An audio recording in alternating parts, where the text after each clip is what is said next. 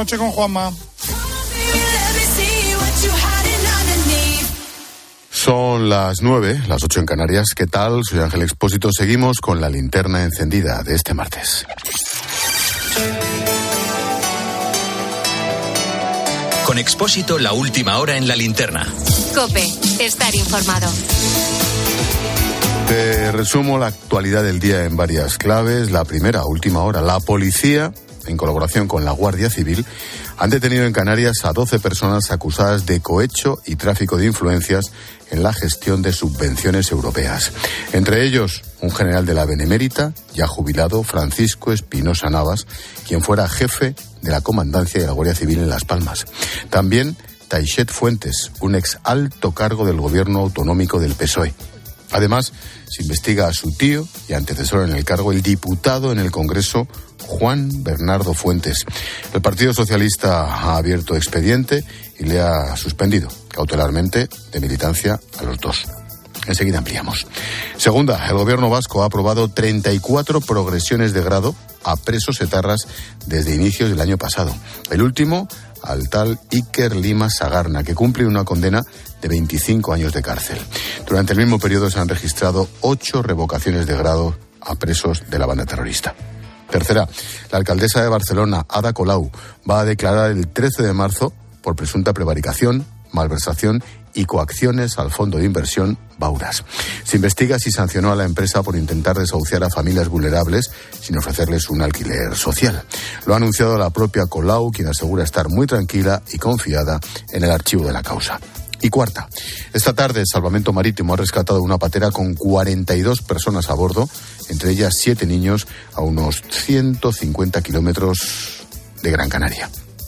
Todos son de origen subsahariano. Además, en el Mediterráneo central, el Ocean Viking ha auxiliado a 84 migrantes, incluido 58 menores solos, no acompañados. El barco ha recibido autorización para desembarcar en Rávena, al noreste de Italia.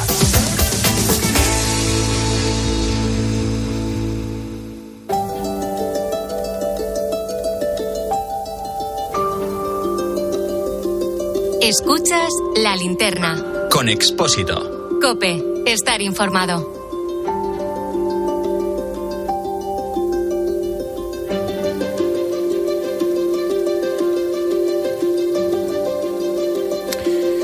El 99% de las empresas en España son pymes. En total casi 3 millones. Aportan el 65% del Producto Interior Bruto y generan el 75% del trabajo. Son sociedades de menos de 250 trabajadores. De hecho, hay más de un millón de empresas con cinco empleados o menos. Algunas las forma una persona, el autónomo puro y duro. Y este año los costes para estos pequeños empresarios ha subido de media un 20%. A ver quién lo aguanta. José Antonio Aparicio tiene un bar en la Plaza Mayor de Madrid. Es un negocio familiar que lleva más de 40 años funcionando. En total son 15 empleados. Dice que este año ha notado, sí, la recuperación del consumo, las ganas de gastar de los clientes, pero claro, son meses marcados por la incertidumbre. Hemos tenido una sensación un poco agridulce. Por un lado, trabajando con trabajo, produciendo, y por otro lado, soportando unos costes que nos parecían increíbles de dos dígitos, luz, materias primas, como nunca habíamos vivido. Por lo tanto, bien por trabajo, pero luego realmente lo que hemos visto es que nuestra rentabilidad ha bajado. El salario del hostelero, del autónomo, ha bajado. Su rentabilidad, los beneficios empresariales que dicen que son negativos, es nuestro salario. Y ese salario se lo ha comido la subida de los precios este año 2022. Lo más complicado de este último año ha sido cómo sortear las dificultades económicas sin subir el precio, el precio de los productos. La media de inflación con la que cerró 2022 fue del 8,7%. En enero de este año la tasa se ha estancado en el 5,7%. Lo que más preocupa, a ti, a mí, es el precio de la cesta de la compra, un 16% más cara que hace un año y en algunos productos mucho más. En la hostelería, el reto es intentar no perder clientes. El sector nunca subió precios, ni nosotros hemos subido precios hasta la última parte del año y evidentemente intentando ajustar al máximo las plantillas, incluso los propios platos, cambiando los platos del menú del día, intentando buscar algún retorno que se nos iba comiendo día a día por las subidas de precios. Queda la duda de qué va a pasar con el precio de las materias primas, Los alimentos siguen subiendo, la luz también continúa su tendencia al alza y el precio de los combustibles, pues depende. Por eso José Antonio afronta este año con muchas dudas. Que nos dejen trabajar y si puede ser cada vez que tengan un poquito más de conciencia de que al sector, si se le ahoga vía impuestos, si se le ahoga vía cotizaciones sociales, si los precios siguen subiendo, muchísimas empresas pueden caer y no van a caer precisamente las más grandes, sino las más pequeñitas, las más débiles, las que tienen menos tesorería y las que tienen menos posibilidades de, de sobrevivir en circunstancias como las que nos dicen pueden venir. Esto sí que es economía real, ¿eh? No todos los empresarios han conseguido mantener su negocio.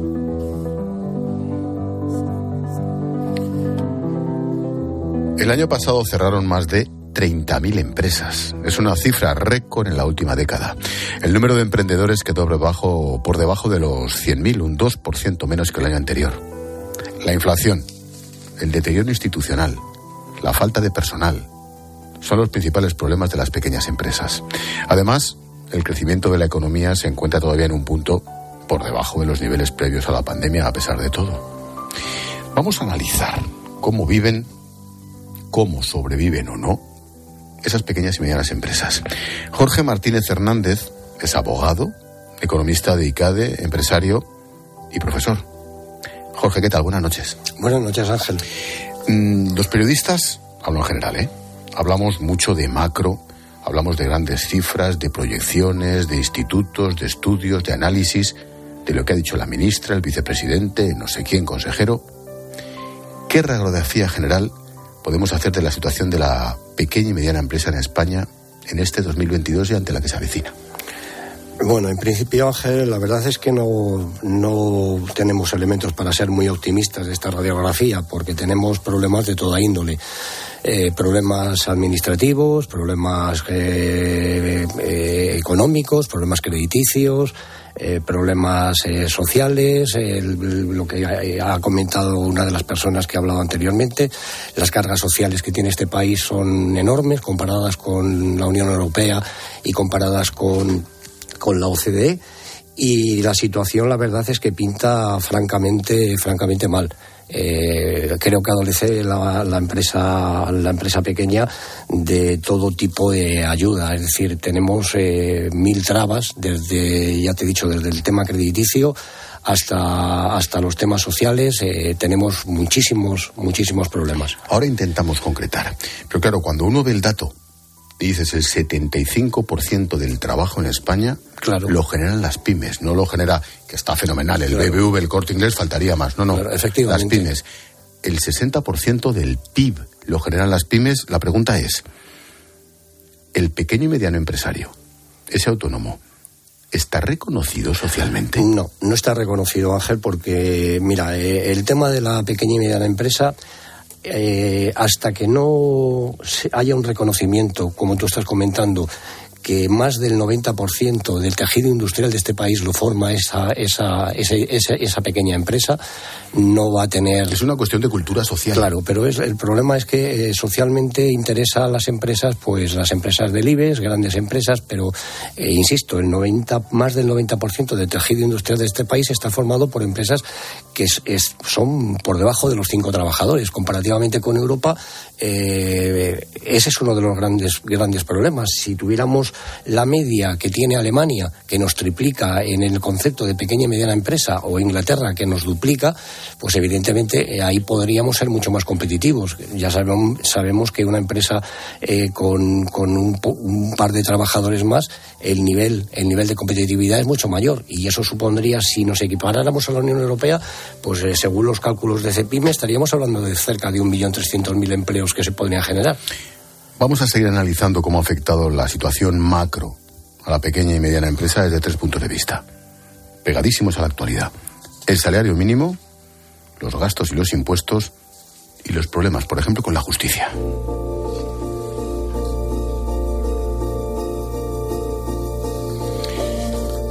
El Consejo de Ministros ha aprobado hoy el Real Decreto que sube el salario mínimo un 8% hasta situarlo en 1.080 euros brutos mensuales en 14 pagas. Quiero mostrarte las dos caras de esta moneda. Por un lado está la de los trabajadores. Para que te hagas una idea, en España cerca de dos millones y medio de personas se verían beneficiadas por esta decisión y van a notar ese incremento en su próxima nómina, porque va a tener un efecto retroactivo desde el 1 de enero. Uno de ellos es Alberto, divorciado, tiene dos hijas a su cargo, 45 años. Desde el 2006 trabaja en una empresa de telemarketing. Cuenta que cada vez es más difícil llegar a fin de mes.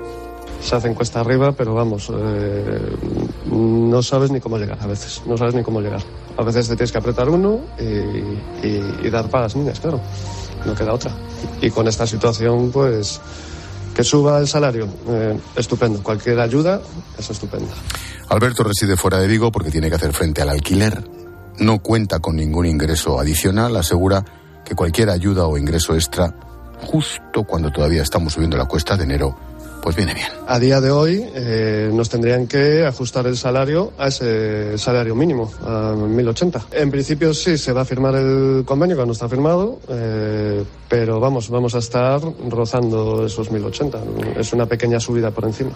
La medida no ha tenido el visto bueno de la COE, se negoció gobierno con sindicatos. Esa es la otra cara de la moneda, la de las empresas, sobre todo las pymes que tienen trabajadores a su cargo y que con la luz, el gas, la subida de los costes, los impuestos, tienen que sumar ahora el incremento del salario mínimo. Es el caso de Manuel Lorenzo, un viticultor de la comarca de Chinchilla, de Aragón. Tiene a su cargo unos 50 trabajadores, junto a otros 25 eventuales temporales que ahora mismo podan las viñas.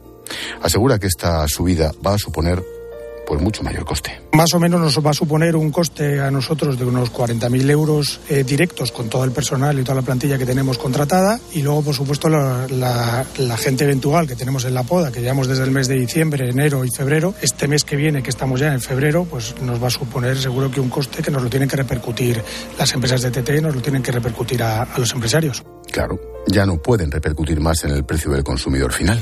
Y es que las grandes superficies tan solo les permiten subir como mucho hasta un 3%, mientras que a ellos todo el proceso de producción se ha encarecido un 14%. Como decía el hostelero, ¿quién se come ese margen? Él. Para Manuel, el sector primario es uno de los más afectados por esta subida. Las subidas que nosotros hemos tenido durante los últimos último año más o menos, que ha sido de un 14%, un 15%, pues como mucho podremos subir los precios un 2, un 2, un 3%. Nos afecta muchísimo la luz, nos afecta muchísimo el gas, nos afectan por supuesto las subidas de todos los costes y ahora pues una nueva subida salarial que al final hay que hacerlo, pero todo a costa de los empresarios. Con esta subida y tras las últimas realizadas en España, nuestro país se sitúa en el grupo con el salario mínimo más alto de la Unión Europea en proporción a su PIB per cápita, no en su valor neto. Jorge, mm, claro, cuando uno dice, ¿cómo no vas a subir a alguien que cobra 900 euros, 80 para que cobre 1.100 casi? ¿De qué manera afecta el salario mínimo a esos trabajadores a partir de ahora? Mm, bueno, Ángel, ahí lógicamente el, primer efecto es que la persona que cobraba 900 euros va a cobrar 1080. Evidentemente le va a suponer, bueno, pues le va a suponer un, incremento en su, en su salario. En su economía es muy importante. En su economía, por supuesto que es importante. El problema que tenemos es que el incremento de salario, del salario mínimo interprofesional en España eh, en los últimos cinco años ha sido, creo que excesivo, ha sido abusivo. Estamos pues, casi en, desde el 2017 aproximadamente al 2020 en un, en un 40%. El salario mínimo interprofesional español está, es el más alto de la Unión Europea y de la, y de la OCDE. Eh, si lo comparamos con el salario medio, eh, representa un cincuenta y tantos por ciento, casi un 50 por ciento del salario medio. Eso, eh, con las cifras que disponemos en Europa, es totalmente eh, desorbitado. Y creo que va a ser, a largo plazo, creo que va a ser un inconveniente y va a traer grandes, grandes problemas. como, Pues como de hecho ha pasado desde el 2017 al 2022 con el tema de creación de empleo. Va a afectar a trabajadores, eh, principalmente al paro juvenil, y luego a trabajadores no cualificados. Trabajadores. Cuando dices el paro juvenil, el primer empleo, por ejemplo. Por ejemplo, por ejemplo, porque los empresarios Ángel en un momento determinado necesitamos un necesitamos unos unos puestos necesitamos unos trabajos que son unos puestos de trabajo que bueno son unos puestos de aprendizaje de, empezar a, a, funcionar en una empresa y ahora mismo piensa que pagar 1080 euros a una persona pues eh, como está la pequeña y mediana empresa es complicado es muy complicado. En todos los sentidos. De estas decisiones, las pymes van a ser las paganinis, tanto del sueldo como de los problemas. No te quepa la menor duda. Y además serán las empresas más pequeñas con menos con menos capacidad con menos capacidad a todos los niveles que se, con menos capacidad en, la obtención de crédito y con menos capacidad a todos los niveles mm, ¿cuál es la situación de nuestro salario mínimo lo has apuntado en parte en comparación con el de otros países europeos pues eh, vamos a ver, comparativamente con, el, con, los países europeos, estamos eh, hablando de que es eh, aproximadamente como pues como ha subido un cuarenta y tantos por ciento en los últimos cinco años, pues puede estar representando cerca de un 15 por ciento por encima del salario medio que hay, sobre todo comparativamente con lo que es el salario medio base que es, estamos hablando de un cincuenta y tantos por ciento el salario mínimo interprofesional. Es, es muy elevado con respecto a Europa. Eh, Ángel. Te voy a hacer una pregunta personal, si me permites, ¿eh? fuera de cálculo, sí. Por supuesto.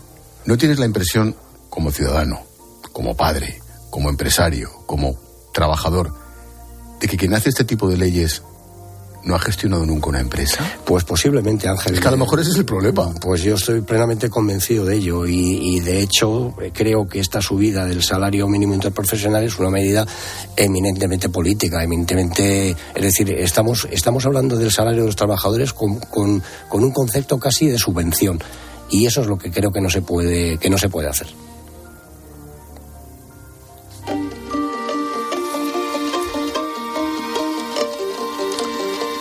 En 2022, las pymes pagaron en impuestos casi un 47% sobre sus beneficios, según un informe de la COE. Esta carga tributaria es de las más elevadas de Europa, donde la media se sitúa en el 41%. Este año han aumentado las cotizaciones a la seguridad social y se ha aprobado el impuesto a los plásticos, por ejemplo. Esto afecta directamente a todas las pymes que se dedican a la distribución, a la logística, y a otros sectores fundamentales para abastecer a los mercados diariamente. Hablamos de consumo directo. ¿eh? También ha cambiado el impuesto de sociedades.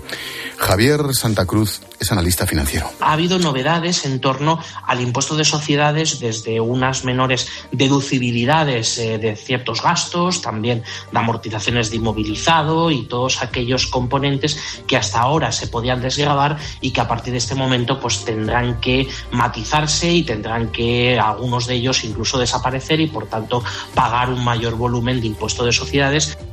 A estos impuestos hay que sumarles el IVA, actividades económicas. Pero es que estos tributos no solo dificultan la creación de empresas, sino también el crecimiento de las que ya existen.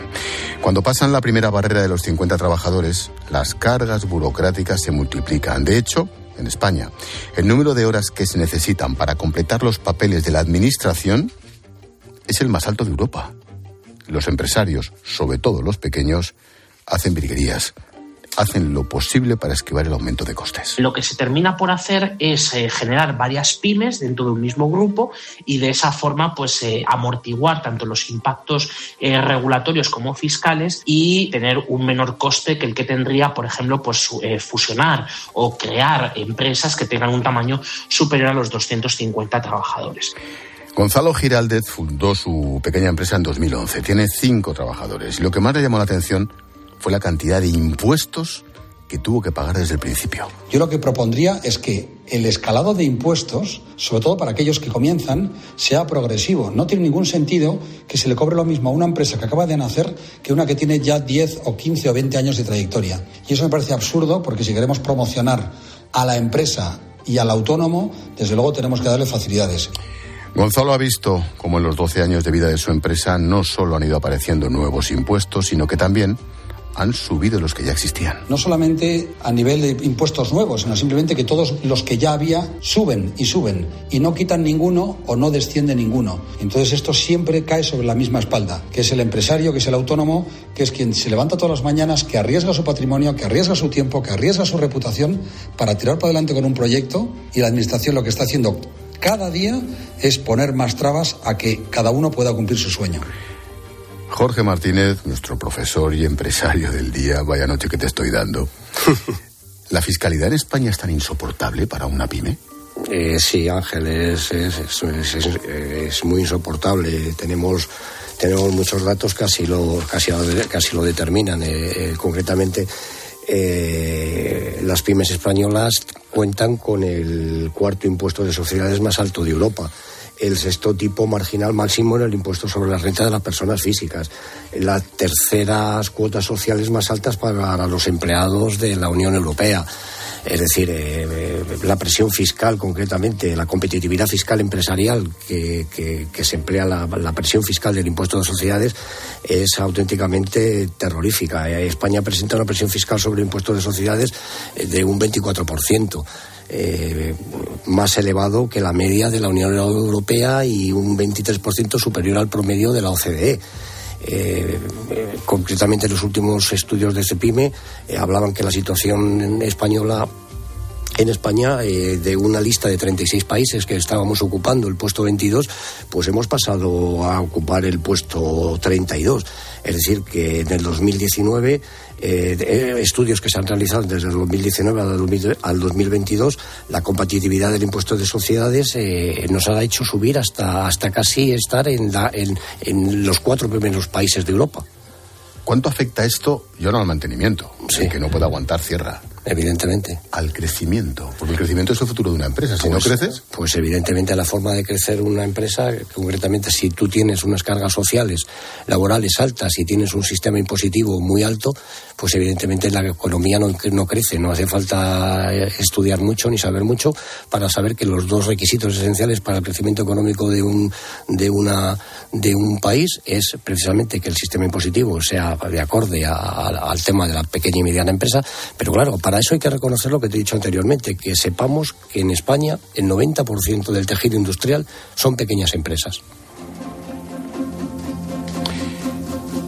A lo mejor es un chiste ya hecho, pero cuando pensamos en una empresa tendemos a plantear una de gran tamaño, muchos empleados. Cuando las empresas son pequeñas, con plantillas limitadas, la división de trabajo recae sobre muy poca gente. Si me, si me apuras, uno que hace todo. Mira, una empresa limitada, con cinco trabajadores, pero solo un único encargado de la parte administrativa. Mantener todo en regla es responsabilidad de una persona. Por eso muchas de estas pymes tienen que contar con ayuda externa. Eva Torrecilla la presidenta de Graduados Sociales de Madrid.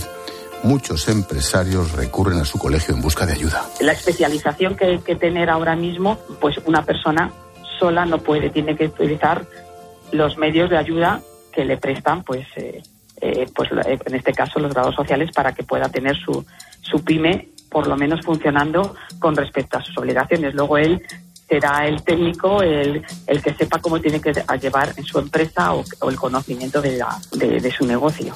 Tras la pandemia, las pymes han tenido que enfrentarse al atasco administrativo. Muchas de las gestiones que deben hacer para mantener los papeles pasa por trámites burocráticos electrónicos o imposibles.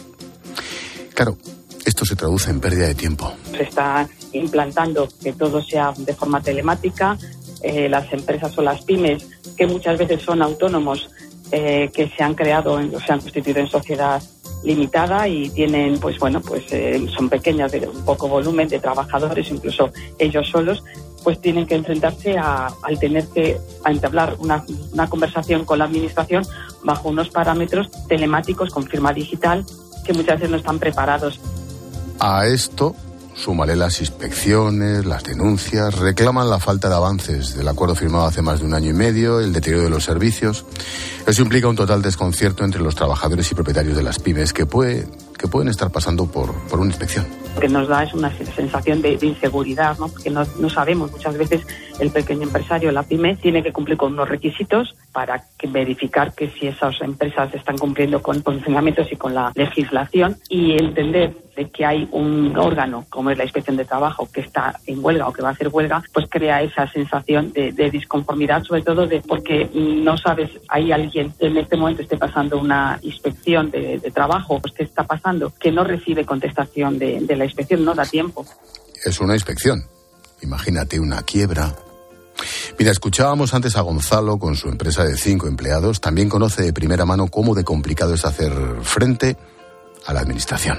Yo a la administración no le pido nada más que que no entorpezca más, porque es muy difícil ser autónomo en España, tener una pequeña compañía con mucho esfuerzo, mucho trabajo, mucha ilusión, tesón, etcétera, etcétera, y al final te das cuenta, al final del año, que es que estás trabajando gran parte de tu tiempo para el gobierno, para el Estado, para la administración. Y es realmente frustrante.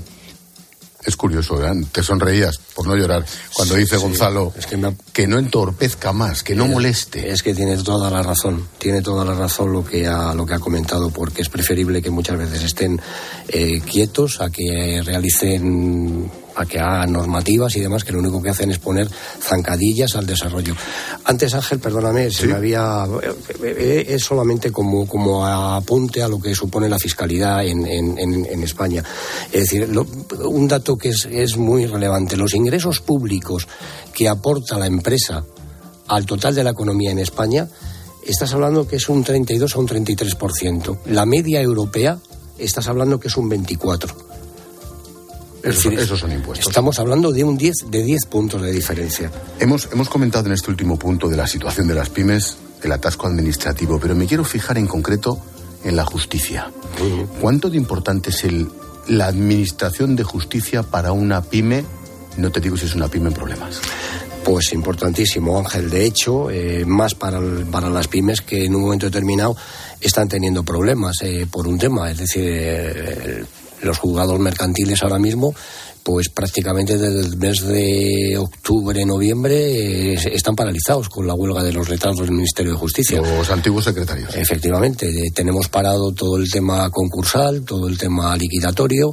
Tú imagínate una empresa que ha pasado el concurso, que no lo ha podido levantar y que se encuentra en una fase de liquidación y que se está pendiente simplemente, pues a lo mejor, de, que eh, el, juez firme, no, no que firme, el, auto ya está aceptado. Esto poner el papel de un sitio en otro simplemente una notificación, Ángel. Una notificación se puede retrasar un mes, mes y medio, y lo que no se es consciente es lo que supone eso a una empresa. Es decir, deja de poder pagar a sus acreedores, deja de, proceder a lo que evidentemente tiene que hacer, que es liquidar, y para liquidar hay que vender pero para vender necesitas una autorización eh, por parte que ese plan esté, esté notificado y autorizado. Un notario no te va a intervenir ninguna operación si eso no está solucionado. Con lo cual, pues bueno, la parálisis que supone a una empresa es tremenda, es tremenda. ¿Cómo se podría facilitar todo eso? Pues yo creo que, mm, no sé, a lo mejor está, está mal lo que te voy a decir, Ángel, pero es que yo creo que lo que falta un poco en este país es sentido común. Eh, creo que hay excesivo conocimiento de leyes, de normas, pero falta sentido común. Entonces el sentido común es el menos común de los sentidos, como sabes, pero lo que requería simplemente es que una empresa que en un momento determinado está atravesando un problema, pues que se la facilite, se la agilice para que pueda salir de la atolladero en el que está. Es decir, no hay que hacer grandes, grandes cosas. Pues es el panorama, la lección de economía real hoy martes. Jorge Martínez Hernández, empresario, profesor de toda la vida, abogado, economista Gracias y toda la suerte. La radiografía ha dado una enfermedad preocupante. ¿eh? Muchísimas gracias, Ángel. Gracias, Jorge.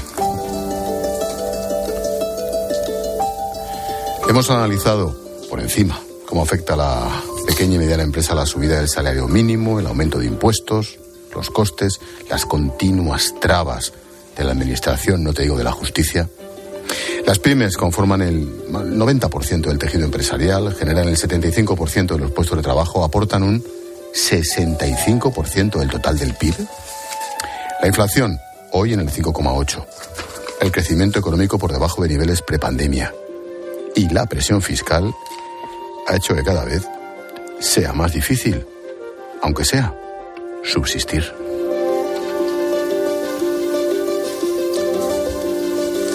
Hola, Palo.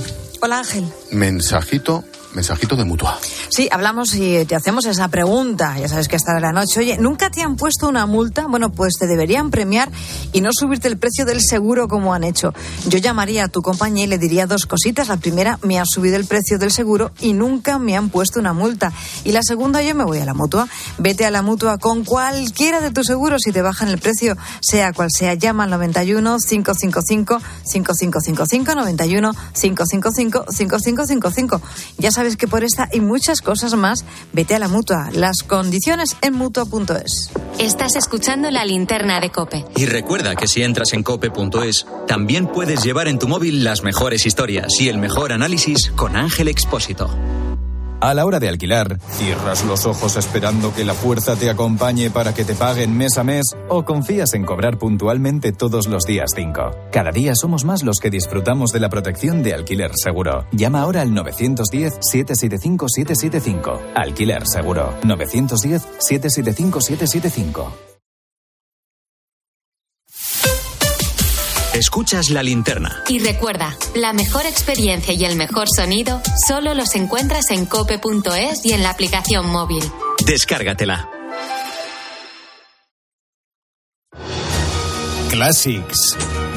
Un espacio para el gran cine. Es un programa de cultura tal y como yo lo entiendo, abierta, popular, pop. Classics con José Luis García. Esta semana, Planeta Prohibido, un clásico de la ciencia ficción. El viernes a las 10 de la noche, en 13. Estos son algunos de los sonidos más auténticos de nuestro país. El rumor de la siesta después del almuerzo.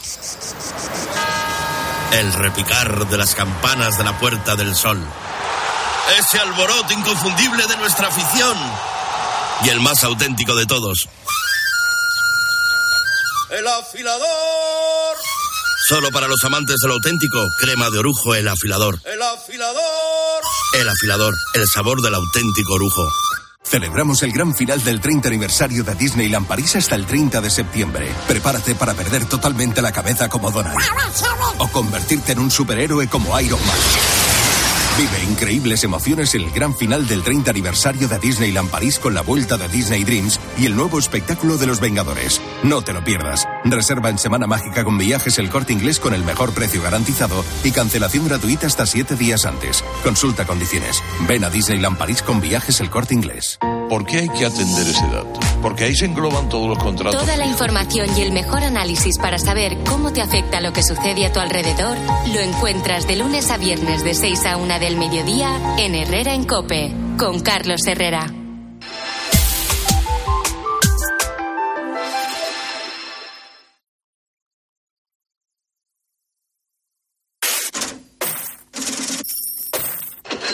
Expósito. La linterna. Cope, estar informado. El Consejo de Ministros ha aprobado la subida del 8% del salario mínimo. Se queda en 1.080 euros brutos al mes. Va a tener un carácter retroactivo desde el 1 de enero. La vicepresidenta y ministra de Trabajo, Yolanda Díaz, ha pedido a la COE, a la patronal, que se sienta a negociar la subida de los salarios del convenio colectivo. También ha anunciado que va a acelerar el pacto del Estatuto del Becario. Y es la expulsión de, eh, del mercado de trabajo y de la legislación laboral española, pues una forma de abuso y de fraude en el mercado de trabajo. Seguro que entre alguno de ustedes, ya los veo, hay algún becario y becaria. Esto se va a acabar en nuestro país. Pilar García de la Granja, buenas noches. ¿Qué tal Ángel? Buenas noches. ¿Qué? Pues que se va a acabar lo de los becarios. Yo me pregunto qué es lo que van a hacer las universidades, qué van a hacer los institutos de formación profesional, dónde van a empezar a hacer prácticas esos miles de jóvenes que tenemos estudiando en estos momentos y el estatuto del becario se va a acabar.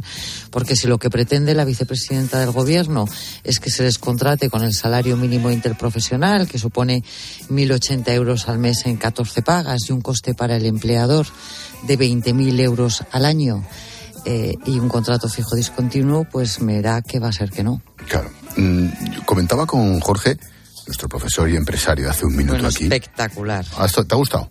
Espectacular. Claro, Porque es que es el sentido común. Es que es la realidad de la pequeña y mediana empresa. Es el que tiene X trabajadores y las pasa, iba a decir una palabrota, para pagar impuestos y pagar salarios, ¿no? Claro. Claro. Entre ellos el suyo. Pero comentaba con él que, que el problema de fondo es un problema cultural y hasta sociológico. No, no somos conscientes del valor de la pyme. Bueno, no somos conscientes del valor de la pyme, yo creo que no somos conscientes del valor del trabajo. Y si se entiende el salario mínimo como un subsidio o prácticamente como un subsidio, tenemos un problema como sociedad, porque lo que estamos buscando es a millones de personas subsidiadas con un poquito de dinero mm, para gastos, ¿verdad? Porque como ya tenemos sanidad, educación y el resto eh, cubierto por el Estado, bueno, pues, pues cobras un poquito, mm, eh, pues por- porque hay que cobrar. Y eso es perverso y terrible y además es un mensaje erróneo. Tiene que haber un salario justo y unos impuestos justos. Mm, el Banco de España ha revisado al alza sus previsiones de crecimiento hasta el 1,6, son tres décimas más que en los primeros cálculos. Sí, sí, sigue siendo menos de lo que espera el gobierno. De momento mantiene su previsión en el 2,1% el Ejecutivo. ¿Cómo lo ves? Bueno, pues mira, yo lo que veo es que España es el único país de la Unión Europea que todavía no ha recuperado el PIB de pandemia, que España es el único país que tiene el doble de paro de la Unión, el 13%, que las familias españolas son las que menos dinero en metálico tienen en estos momentos y las que más han perdido en los últimos 15 años, por cierto, desde la crisis del 2008 con el presidente Rodríguez Zapatero en la Moncloa. Que la presión fiscal, es decir, los impuestos que pagamos, los que pagamos impuestos en España, es la tercera más alta de Europa. Y que mañana vamos a tener el dato de IPC definitivo de enero, que va a seguir siendo malo. Eso es lo que yo veo. Vamos a por el invitado. Venga.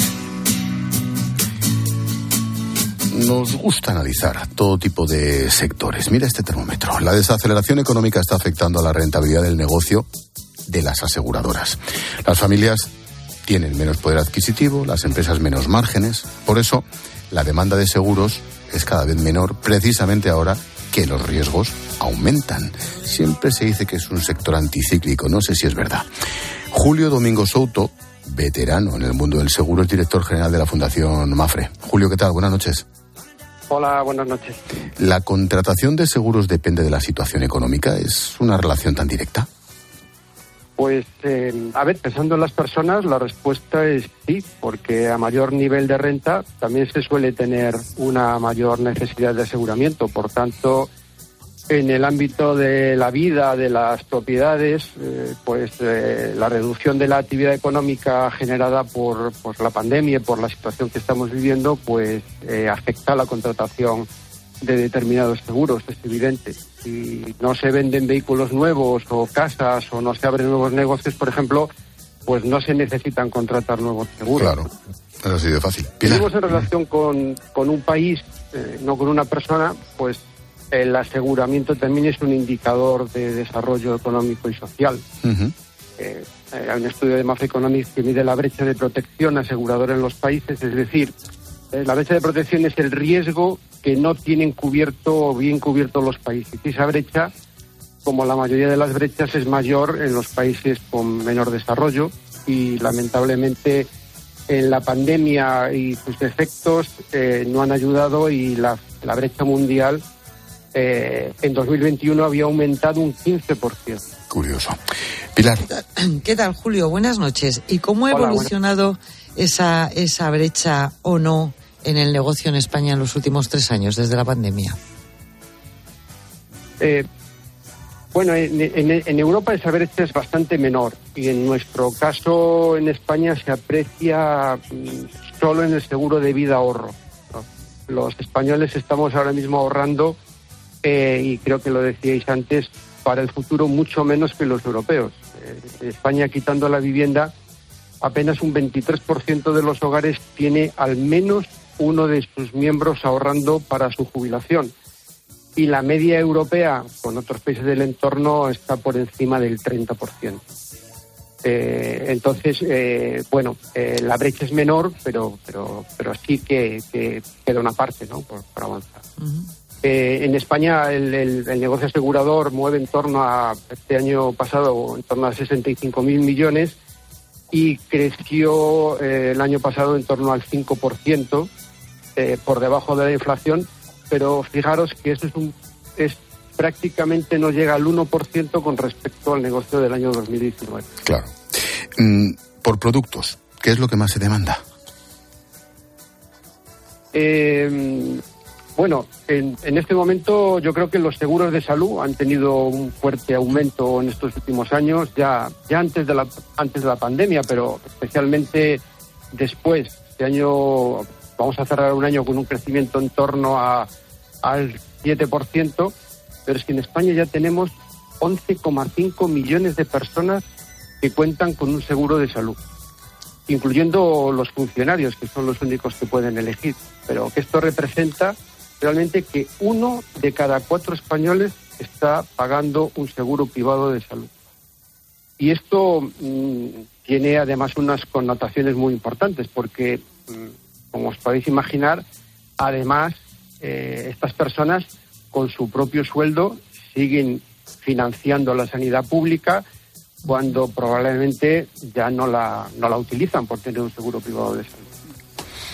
¿Y, os han subido los costes en, los seguros en los últimos años, Julio? Eh, pues pues eh, la verdad que en la pandemia en la pandemia no han subido mucho los costes en los seguros. Ahora mismo, eh, después de la, de, la pandemia, eh, sí se ha generado en parte un problema, fundamentalmente por la inflación, por los problemas de suministro, sobre todo en el, seguro de automóviles. La mayor la mayoría de las compañías se han encontrado con precios bajos adaptados a la pandemia y la subida imprevista de los costes eh, pues ha afectado. Seguramente es para prever una subida en el precio de, del seguro de autos, especialmente para los conductores con, con mayor siniestralidad. Te iba a preguntar, el colapso, no sé si para tanto, pero luego el frenazo enorme en el sector del automóvil ha afectado también a las cuentas de los seguros, a las aseguradoras. Sí, mm, ha, afectado. Eh, a ver, hay, que decir que, todas las, aseguradoras han sufrido la pandemia y la crisis como el resto de, empresas, ¿no? Eh, en España tenemos que decir que, las compañías eh, son muy solventes y, además pueden resistir, resistir bastante bien la, la, la crisis pero, pero al final la crisis ha golpeado eh, y a todos los sectores y el seguro no es, no es una excepción, ¿no? Y, bueno, pues se ha, se ha, notado alguna caída de aseguramiento, pero sobre todo el gran impacto de, los costos y de la inflación. ¿Y qué pasa con los seguros tecnológicos? Eh, bueno, los seguros tecnológicos igual que todo el negocio, cada día eh, es eh, más digital y más tecnológico, ¿no? Y ahora mismo, pues hay una gran senda de innovación y, dando la posibilidad a los clientes de tener el mejor servicio, tanto de atención en la prestación a través de dispositivos electrónicos como las formas tradicionales y presenciales. Y vamos, yo creo que hacia, eso camina el seguro, hacia un entorno omnicanal donde los clientes puedan sentirse protegidos en cualquier lugar y a través de cualquier medio o cualquier canal o dispositivo. Y llevamos toda la noche hablando de empresas, sobre todo de pymes. ¿Cómo han cambiado las prioridades de las empresas en los últimos años? Pues eh, a ver, las empresas eh, yo creo que siguen teniendo como prioridad garantizar su, supervivencia y su viabilidad, ¿no? Sobre todo tras lo pasado en este tiempo. Y por ello yo creo que buscan un seguro que no solo les proteja de incidencias habituales, sino que sea eh, una palanca en el que se puedan apoyar en momentos complicados. Eh, las grandes empresas tienen sus propias dinámicas, pero hablabais hace un momento que España es un país de pymes y ahora mismo en un momento en que en que la en que la reputación forma parte importante del negocio y que además se enfrentan a un tremendo a tremendos nuevos riesgos, por ejemplo el, el, riesgo cibernético. Hay un dato que a mí me parece eh, importante. Por una parte, el 60% de las pymes tiene que cerrar en los seis meses siguientes a un ciberataque eh, grave. A un ciberataque grave eh, no sobreviven más del 60% de las, de las empresas. Y está siendo eh, el riesgo que más ha aumentado en los últimos años y que paradójicamente es al riesgo al que menos estamos protegidos. los últimos datos eh, dicen que uno de cada cinco delitos que ya se producen en España son delitos de ciberdelincuencia. Y si lo medimos eh, con el año 2019, han aumentado un 72%. El último dato del Ministerio del Interior habla de más de 375.000 registrados, que no tienen por qué ser todos. Con lo cual, em, las empresas eh, tienen que, ir adaptándose a los tiempos, las eh, aseguradoras dando soluciones también para, para los tiempos, eh, en algunos casos asesorando o ayudando a sus clientes para, para darles un plus de, seguridad y, y, bueno, pues, pues intentando proteger lo que hablábamos, ¿no? La supervivencia y la vivibilidad, sobre todo de las más vulnerables. Termómetro y, consejo para el futuro. Julio Domingo Souto, director general de la Fundación Mafre. Gracias y suerte. Un placer. Adiós, buenas noches. Y a esta hora, María Jesús Pérez, jefe de Economía de ABC, nos trae el número, el dato del día. María Jesús, ¿qué tal? Buenas noches. Buenas noches, Ángel. 3,510% es el número que destacamos hoy y es el último nivel alcanzado por el Euribor en tasa diaria, el principal indicador en el cálculo del tipo de interés en las hipotecas variables, que sigue rompiendo barreras y poniéndole cada vez más difícil las cosas a los que tienen una hipoteca. De hecho, este nivel no se veía desde diciembre de 2008. Por tanto, en solo nueve días cotizados, la media de febrero queda en el 3,44%, lo que encarecería, por ejemplo, una hipoteca tipo de 180.000 euros a 25 años y con un diferencial del Euribor del 1% y revisión anual en 343 euros mensuales, o lo que es lo mismo, en 4.116 euros al año. Si bien, Ángel, creo que en realidad la mala noticia para los hipotecados no es la subida por encima de la barrera del 3,5% del Euribor hoy. Más bien que hay indicios en los mercados en las últimas semanas que apuntan a que esa escalada no se detendrá a corto plazo. De hecho, conviene recordar que el Banco Central Europeo incrementaba el pasado día 2 de febrero el precio oficial del dinero para la eurozona en 50 puntos básicos, hasta el 3%, que es el quinto aumento que aprobó la autoridad monetaria desde julio del año pasado. El caso es que al subir los tipos de interés, a los bancos les cuesta cada vez más pedirle dinero prestado al Banco Central Europeo y, en consecuencia, incrementan también el interés que aplican a los préstamos que se conceden entre ellos, que es el que se usa para calcular el valor del Euribor. Lo habitual, de hecho, es que el Euribor supere el precio oficial del dinero en una horquilla que oscila entre 0,5 y un punto, con lo que la decisión de la Autoridad Monetaria Europea apunta que el diferencial al que están referenciadas la mayoría de las hipotecas variables tocará más pronto que tarde el 4%.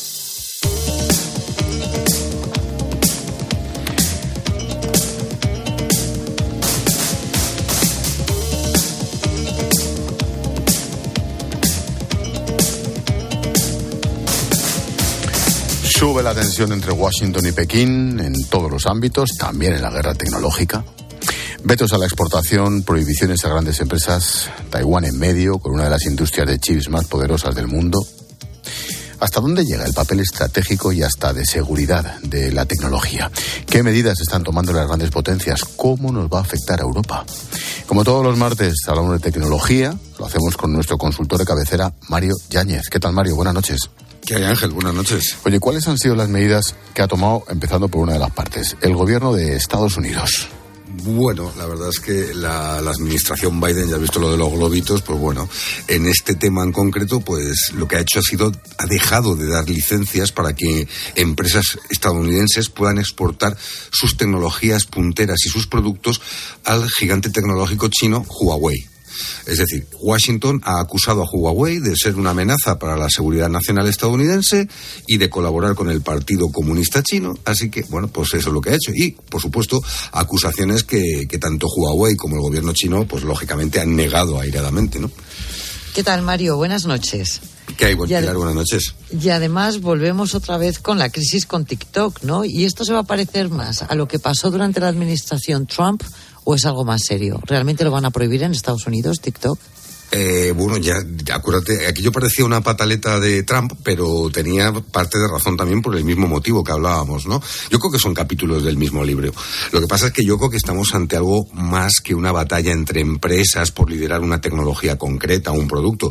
Yo creo que el gobierno norteamericano ha seguido endureciendo las restricciones año a año a Huawei, igual que a otros fabricantes, a medida que aumentaban las tensiones políticas entre, como decíamos, entre Washington y Pekín, sobre todo en los últimos meses en torno a Taiwán, donde tenemos que saber que es donde se fabrican la mayoría de los chips informáticos mm. de todo el mundo, ¿no? Controlan China, por un lado. Bueno, China controla todo, pero ¿China y Estados Unidos controlan a sus empresas tecnológicas? Pues eh, en parte sí, yo creo. Fíjate, en octubre pasado, el subsecretario de, de Comercio para Industria y Seguridad de Estados Unidos, Alan Estevez, dijo que estaban haciendo todo lo que estaba en su mano para proteger la seguridad nacional e impedir que tecnologías sensibles con posible aplicación militar fueran adquiridas por los servicios militares de inteligencia y de seguridad de, de la República Popular China. Eso es lo que dijo. Y claro, y que por, y por ende, por cierto, que además estas tecnologías pudieran llegar a otros países como Corea del Norte o Rusia. Es decir, en el fondo, empresas muy importantes de Estados Unidos como Intel o Qualcomm, que fabrican microprocesadores muy avanzados, tenían licencia para suministrar tecnología Huawei, entonces no las están controlando a nivel interno, pero desde luego que esas relaciones comerciales internacionales sí que se van a acabar por ahora. Fíjate, al hilo de lo que dices, vamos a escuchar a Mao Ning, que es el portavoz del Ministerio de Exteriores chino. China se opone firmemente a los Estados Unidos, generalizando la noción de seguridad nacional y abusando del poder estatal para reprimir injustificadamente a las empresas chinas. Esta práctica viola los principios de la economía y las normas económicas y comerciales internacionales y daña la confianza de la comunidad internacional en hegemonía tecnológica. China continuará salvar salvaguardando firmemente los derechos e intereses legítimos de las empresas chinas. Es decir, que China acusa a Estados Unidos, pero ¿qué está haciendo China? ¿Qué medidas está tomando? Bueno, como ves, China, Pilar, no se amilana para nada, ¿eh? o sea, no, no se echa para atrás, ¿no? Y bueno, es que de hecho China no solo ha respondido con estas declaraciones de la, de la portavoz del ministro de Exteriores, de, sino que además ante esto, lo que va a hacer es lanzar un paquete de ayudas de más de un billón con B de yuanes, que son más o menos unos 140 mil millones de dólares, a lo largo de los próximos cinco años. Y estas ayudas, que son créditos fiscales y subsidios, van a estar destinados fundamentalmente a impulsar la producción de chips, la fabricación de chips y su investigación tecnológica. Y en primer lugar, y esto es muy importante, comprando equipos para poder, para poder fabricar chips, que es donde está el meollo del asunto y de la guerra que tienen. Así matan varios pájaros de un tiro, además tendrían autosuficiencia y liderazgo tecnológico y además económico, porque curiosamente desde después de estas declaraciones y de los cortes de Estados Unidos, empresas chinas como SMIC o Huangong Semiconductor se han disparado en bolsa. Mm, hemos mencionado varias veces el problema de Taiwán en esta conversación. ¿Qué opina? ¿Qué pinta en esto? Bueno, pues eh, fijaros, Taiwán no quiere caer en manos de China de ninguna manera, ni que sus empresas tecnológicas también sean dominadas por China. ¿no? O sea, de hecho, la compañía taiwanesa TSMC, que es la de que controla, ojo, el 60% de la producción mundial de chips, anunciaba hace unos meses que se verían obligados a paralizar sus fábricas eh, al menos las que tienen dentro del suelo taiwanés, allí en, su territorio, si finalmente eh, llegan a las manos con, con, China, ¿no? con los conflictos que ha habido. Y esto, os digo, esto sería el caos para la industria tecnológica mundial directa e indirecta. Además, por si fuera poco, el gobierno de Taiwán ha prohibido expresamente a sus compañías invertir en empresas chinas. Y el motivo es el mismo que comentábamos de Estados Unidos, evitar a toda costa que sus tecnologías más avanzadas, especialmente las de fabricación de chips, caigan en manos de China. ¿Y a ti te parece que es buena idea aislar a China en esta guerra tecnológica? Pues esto es como lo de Rusia, Pilar, que a los osos, así a, a, golpe de zanahoria, es muy difícil matarlos. O sea, yo creo que desde una perspectiva geoestratégica y de, de, defensa y de ciberdefensa, pues sí, puede ser que sea buena idea. Pues ya estamos viendo el papel tan relevante que tiene la tecnología hoy por hoy en todos los sectores. Ahora bien, desde un punto de vista de la economía global y de la industria en general, no está tan claro. Fijaros, como decíamos, que las empresas chinas con este, esta crisis han subido en bolsa y además obtienen fondos fáciles del, del gobierno para investigar y crecer. La cotización de, en bolsa se ha disparado y en cambio la cotización en bolsa de, de algunos fabricantes occidentales al día siguiente de estas noticias se redujeron de un día para otro en 240 mil millones de dólares que perdieron así tras el anuncio de prohibiciones del gobierno americano. ¿Cuáles? ¿Cuáles son esas compañías y por qué han caído tanto? Pues fíjate, entre las afectadas yo creo que están las, los tres pesos pesados de esta industria, que son TSMC, que hablábamos, Intel y Samsung, que aunque todos pensamos en Samsung en las televisiones, Samsung es uno de los mayores fabricantes de chips del mundo. ¿no? Bueno, pues las grandes potencias, eh, eh, eh, esta estrategia depende de ellos, de estas empresas, el resto de la industria tecnológica y de la no tecnológica, como hablamos, defensa, sanidad, etcétera. Es decir, si estas caen, cae todo lo demás. Entonces, Occidente y en especial Estados Unidos, todavía es verdad que tenemos una pequeña ventaja competitiva en el campo del diseño y fabricación de chips, sobre todo por los equipos que llaman de fotolitografías, el palabra, o sea, decir, las máquinas que nos permiten diseñar los chips, pero claro, y si se cortan relaciones, estas compañías, pues China podría tomar contramedidas, dejar a estas compañías sin materias primas, entonces, y sin productos básicos, entonces se quedarían con la fotolitografía, pero sin poder fabricar, con lo cual caería la producción de forma drástica. Tanto, lo importante es la tecnología de estas litografías. Sí, así es, Pilar. Es la tecnología que, que permite diseñar, digamos, pintar los circuitos que van dentro de los chips, los circuitos electrónicos que son microscópicos. Actualmente estas máquinas de litografía eh, las está utilizando, como decíamos, TSMC, Intel, Samsung, pero están fuera del alcance de las compañías chinas de semiconductores, a pesar de estas que decíamos, ¿no? Como comentábamos. Ahora, China quiere montar fábricas eh, dentro de, su territorio para diseñar sus propios chips y ser autosuficiente. Y claro, necesita comprar o copiar esta tecnología. Si no la consiguen, entonces su incipiente industria de chips es inviable. ¿Qué papel vamos a jugar, digamos, Europa en su conjunto en todo esto? ¿Es una oportunidad? ¿Es una amenaza? ¿Estamos en medio? ¿No tenemos tamaño? ¿No somos nadie? No sé.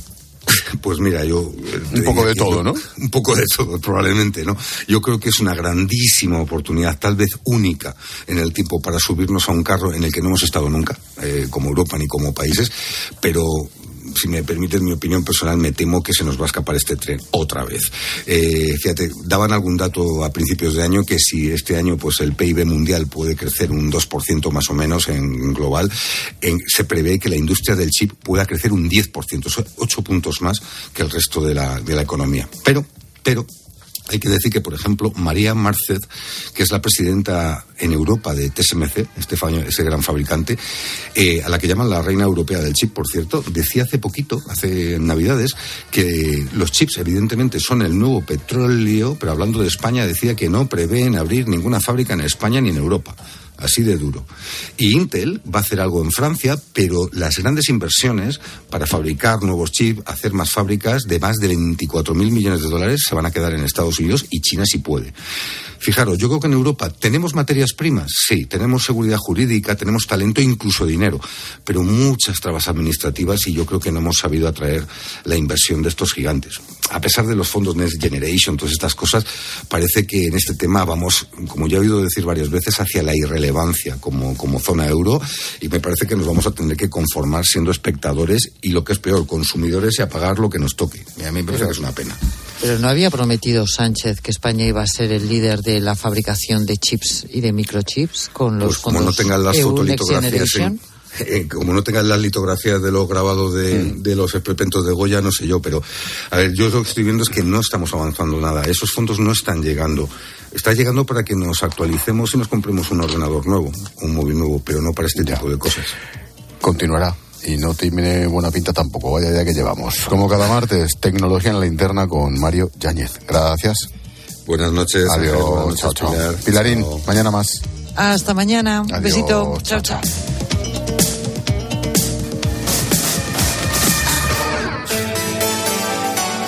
Expósito. La linterna. Cope. Estar informado. Alucina cómo hay que leer esos signos asociados a pintura rupestre. Todas esas rayitas que aparecen en cuevas prehistóricas también españolas, en realidad tenían un sentido, transmitían información, que eran un código que ellos entendían y que, por supuesto, hemos ido. Pues en esta línea, cada martes a las once y media de la mañana, Carlos Herrera y Javier Sierra. En Herrera en Cope. Saludos, criaturas. Soy Goyo Jiménez. Y como sabéis, soy un gran defensor de todo lo americano. Pero en oftalmología solo confío en producto nacional. Por eso me puse en manos de Clínica Baviera para operarme de presbicia y decir adiós a las gafas de cerca. Haz como yo y pide cita en el 900-180-100 o en clínicabaviera.com y corrige la vista cansada. Dos cositas. La primera, ahora que suben los precios de todo, tú también me lo has subido. La segunda, yo me voy a la mutua. Vende a la mutua con cualquiera de tus seguros y te bajamos su precio, sea cual sea. Llama al 91 555 5555. 91 555 5555. Por esta y muchas cosas más, vente a la mutua. Condiciones en mutua.es. Escuchas la linterna. Y recuerda, la mejor experiencia y el mejor sonido solo los encuentras en cope.es y en la aplicación móvil. Descárgatela.